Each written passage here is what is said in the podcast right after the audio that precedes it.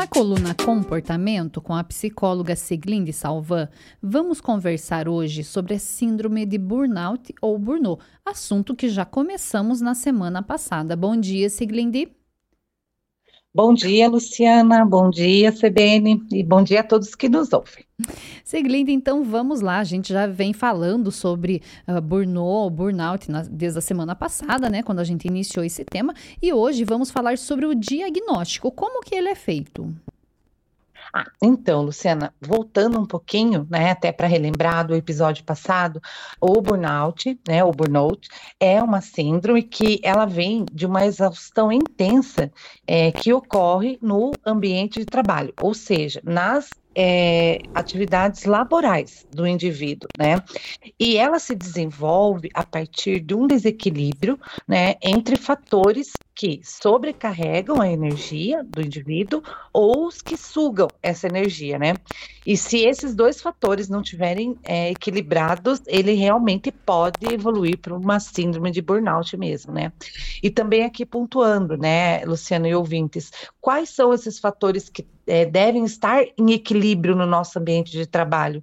Né? É, o reconhecimento no e do trabalho realizado, né? seja por gestores ou pares, né? colegas de trabalho, cooperação entre os mesmos, né, nas, atividades, ah, nas atividades diárias, é, ambiente com condições físicas adequadas ao trabalhador, né? E, e, um fator bem, bem delicado e bem importante aqui é, são as relações é, interpessoais, tá? Entre os colaboradores, né? Então, fofocas, intrigas, são realmente fatores que geram muito estresse a todos, né? E isso já, segundo pesquisas, ele está chegando já em primeiro lugar, né? Então, as relações hoje entre as pessoas, né? Essas relações interpessoais no trabalho são geradores aí aí levam é, é, a realmente a síndrome de burnout, né?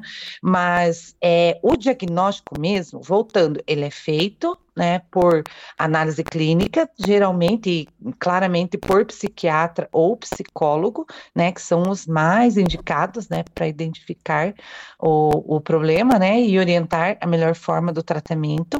É, reforçando aqui, análise clínica é importante, mas quando o indivíduo busca essa ajuda, é, lá dentro também do, dos consultórios, ele vai encontrar questionários, testes, protocolos de rastreio, né, que auxiliam no diagnóstico, né, mais uma vez, que só podem ser é, é, feitos por profissionais de saúde, né, psiquiatras ou psicólogos.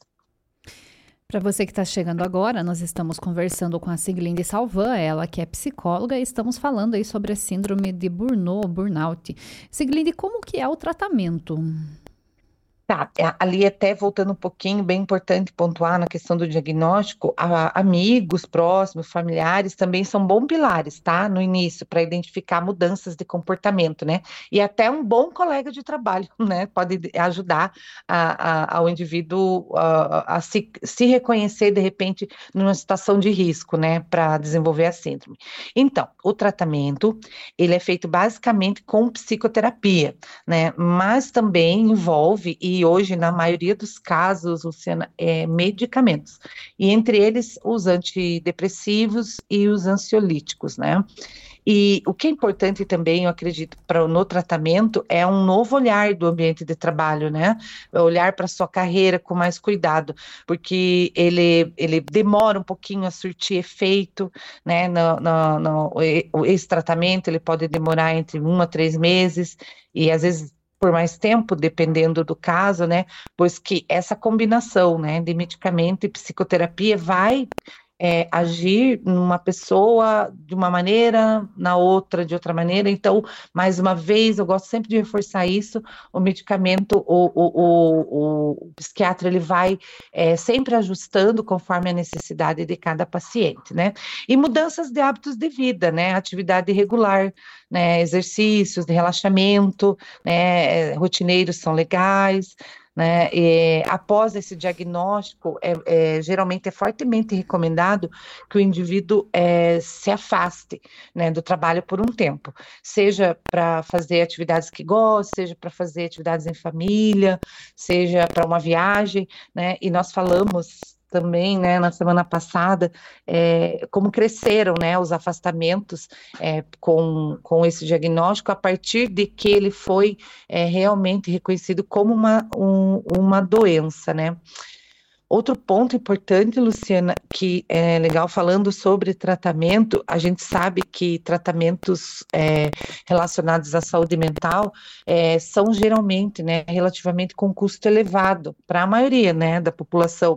Mas esse tra é, tratamento da síndrome de burnout, ela existe, né, no, no âmbito do Sistema Único de Saúde é, e através da rede de atenção psicossocial ela está apta, né, hoje para atender e oferecer de forma integral o tratamento, sabe? Então, os centros de atenção psicossocial são os lugares sociais mais indicados ali para buscar ajuda. E nem todas as pessoas que estão com a síndrome conseguem perceber ou se percebem, falam no assunto, né, Siglinde? Ah, com certeza, né? É como, é, como os demais é, é, distúrbios, síndromes, né, desajustes é, relacionados à saúde mental, ali existe também o estigma. E quando falamos de ambiente de trabalho, é, acredito um, a ser ainda mais danoso para o indivíduo, porque é no ambiente de trabalho que você demonstra toda a força, né, que você deve estar equilibrado, você, te, você não pode errar, né, o erro é muito é, mal visto entre as pessoas, ou o fracasso é mal visto, tanto no ambiente de trabalho, mas os familiares, então, realmente eu acho que esse mundo, né, já todo cercado de, de tecnologia, que o, o, que demanda muito, é, muita rapidez de processamento de informação, acho que isso também é, é, um, é, um, é um grande fator de estresse né, para o desenvolvimento da doença. E, e, e, essa, essa demora em reconhecer esses sinais, né? É, ele surge, a pessoa não busca o, o tratamento adequado, e em casos mais graves, a pessoa pode desenvolver até uma depressão profunda. E isso pode levar ao suicídio? Com certeza, Luciana, já, já existem estatísticas que comprovam que pessoas é, com estresse no ambiente de trabalho ou com fracassos também, né, é, no ambiente de trabalho, é, isso tende a levar a pessoa a, a, buscar o pior, né, o fim da, da vida mesmo. Siglinde, já estamos aí no, nos encaminhando para o final, né? E a, acabamos de responder aí uhum. perguntas dos ouvintes, mas vamos falar então um ah, pouquinho sobre prevenção. Tá. A melhor forma, né, de prevenir é, são estratégias, né, que a gente deve adotar. Então, a psicoterapia, ela ajuda muito nisso, tá? É a estratégia de é, que diminua é, o estresse e a pressão no trabalho. Né? Nós sabemos que existem é, situações que estão dentro da nossa capacidade de gestão, né? Mas existem outras que são metas, é, comparações dentro do trabalho. Essas já fogem a nossa a nossa alçada né? A, a nossa gestão mesmo de, de, de, de, como lidar com isso. Então, é importante é, criar essas estratégias dentro do ambiente de trabalho, né? Definir pequenos objetivos na vida profissional, né? Não, não tentar ali já é, galgar o caminho muito rápido, né? Falando ainda dentro dessa nossa é, é tecnologia, né? Que está cada vez mais, mais, mais rápida.